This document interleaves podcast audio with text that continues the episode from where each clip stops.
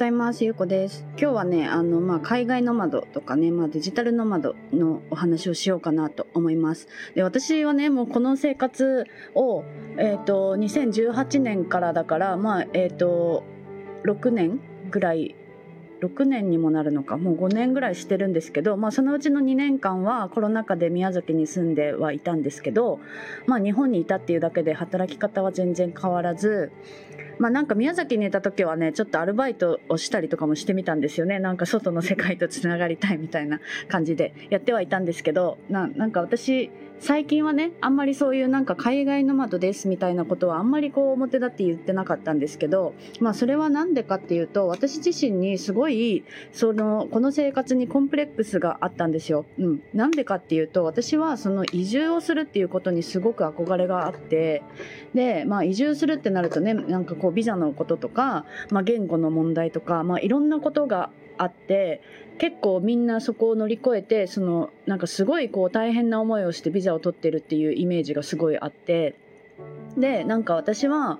そこまでしてやるのはちょっとしんどいなみたいなね。まああとはなんかいろんなところを転々としたいしっていう気持ちがあって、で、それを結構ネガティブに捉えていた部分が少し前まではあったんですよね。うん。なので、なんかあんまりそういう風に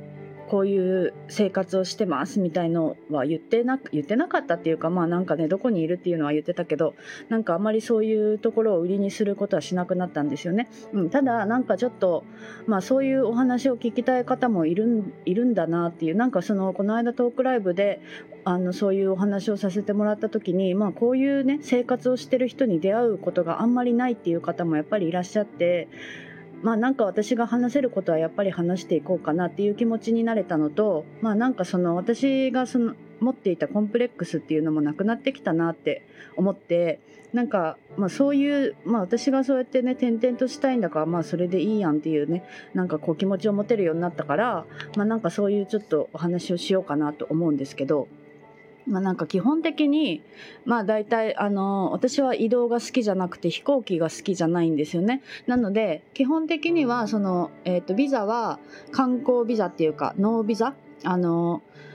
日本のパスポートはパスポートとあのチケットさえ持ってれば入れるっていう国が結構多くてまあ基本的にはそのそれで私は入国をしてるんですよね。観光をするっていう名目で入国をしてます。でお仕事自体はあの日本の企業とやり取りをしているので収入も日本から入っているんですよね、うん、なので別に海外で私はお仕事してるわけじゃないからいつも観光っていう形で入国をしているのでまあ大体その入国の期間っていうのが国によって違うんですけどまあ大体1ヶ月とかね3ヶ月とかの国が多いんですよね、まあ、私が行く国は1ヶ月のところが基本的に多いんですけど、まあ、そういう感じで1ヶ月単位で移動をするのでで入国をするときにその国から出るチケットを持ってるっていうのが条件なんですよねほとんどの国が。うん、なので私は大体1カ国目に行くときにすでに2カ国目の入国のチケットを買っているっていう状態で入国をするんですよ。1, 1カ国目にね。でその1カ国目のホテルの予約は出発前に予約をしていくので大体その1カ国目に滞在してる時に2カ国目でどこに泊まるかっていうホテルの予約をねするんですよね。うん、ってことは今度2カ国目に入国するってなった時に3カ国目のチケット入国のチケットを予約してから空港に行くっていう状態なんですよ。うん、なので、まあ大体その先にどこに行くかっていうところまで決まっているっていう状態で動いているんですよね。うん、なので仕事をしながらそれをしないといけないんですよ。ホテルをどこに泊まるか、航空券はどれを取るか。だから結構やっぱりね、めんどくさいんですよね。うん、もちろん、あの、拠点があって仕事をね、家でするとか、そういう方がそれに取られる時間っていうのはないので、仕事だけをね、やるっていうことを考えたらすごい面倒くさいんですよ、この生活は。うん。でもなんかやっぱりそれ以上に、みね、見たい場所があったり、行きたい場所があったり、なんかいろんな出会いがあったり、気づきがあったりとかするから私はこの生活をしているんですけど、うん。なんかね、そういうのってやってみないと多分ね、大変さとかもわかんないとは思うんですよね。うん。ただ、体験してみるっていうことはいつでもできるなと思っていて、うん。なんかその、いつかこういうノマドみたいな生活をしたいなって思ってる人は、一回、一週間の旅行とかで、1週間の旅行でそのうちの観光をする日を1日だけとかにするっていうことをねやってみてもいいんじゃないかなと思います。まあその場合はね仕事をまだねあのパソコンでできる仕事をしてないっていう状態の人も多分いると思うのでまあねあ同じようななんかシミュレーションっていうかなんかそういう何かできることがあるかなと思ったら、まあ、ブログ書いたりとかね。なんかブログを書く一日を作ってみるみたいなね。まあなんか1週間のうちに1回観光じゃ少ないか、うん、なんか例えばその1週間旅行行って1日だけそういうなんか仕事をしてる風な一日を作ってみるみたいなね。なんかそういうことをやってみてもいいんじゃないかなと思います。それがそれをやってみてあ私は嫌だなって思う人も多分いるんですよ。うん、でもしそういう人は全然なんかねあの普通に拠点を持って月に1回海外旅行に行ってでその海外旅行中は仕事を休むっていうスタイルの方がね絶対いいと思うし、まあ、やってみないと分かんないからあのやりたいと思ったらやってみたらいいと思います。うん、で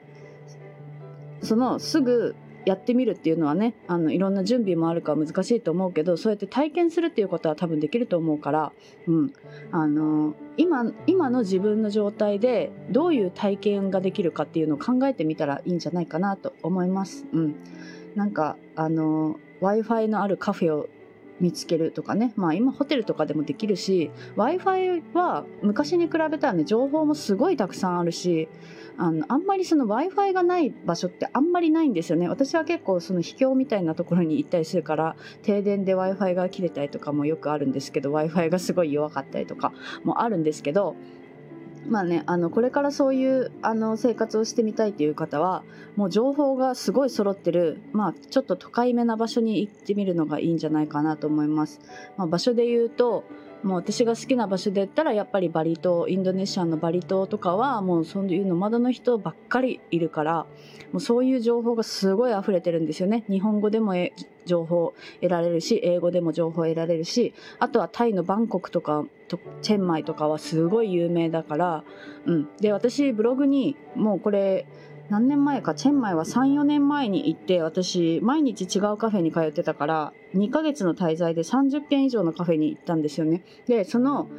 30件のカフェをまとめた記事とかも書いてるしまあでもそれはねコロナ前の情報だからもう潰れちゃったカフェとかもあるかもしれないんですけど、うん、なんかそういう情報で調べたら出てくるし私これからまたそういう情報もねあの書いてもいいかなって思っているんですよブログに。なんかカフェ巡りっていうの最近全然してなかったなと思って最近はホテルの部屋ですることがすごい多かったからもうそういうカフェをね巡るのも私やっぱり好きだったなって改めてなんかカフェに最近行き出して気づいたから、まあ、そういう情報をねあのまた発信してもいいかなってもちょっと思ってますまあなんかどうなるかわかんないけどやりたかったらやりますって感じなんですけどうんなんか、まあそういう働き方が気になる方はね、なんかちょっと自分の中で、そういう生活、まあ日本でもね、や、できると思うんですよね。日本で普通に住んでいても、例えば、東京に住んでいる人が大阪にね、3泊ぐらいで行って、なんかちょっと仕事をしてみるみたいなねなんかこうブログを書いてみるとか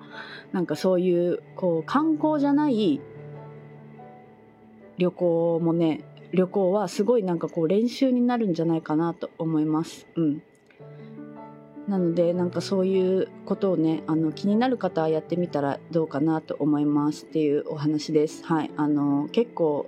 ホテルの予約とかね長期の長期でホテルの予約をしたりね探したりどこに泊まるか考えるのって結構やっぱ時間使うんですよね。まあなんかちょっとそういうあのねあんまり普段聞かないようなお話をしておこうと思って、まあ、そういうお話をしました。はい。では今日も聞いていただいてありがとうございます。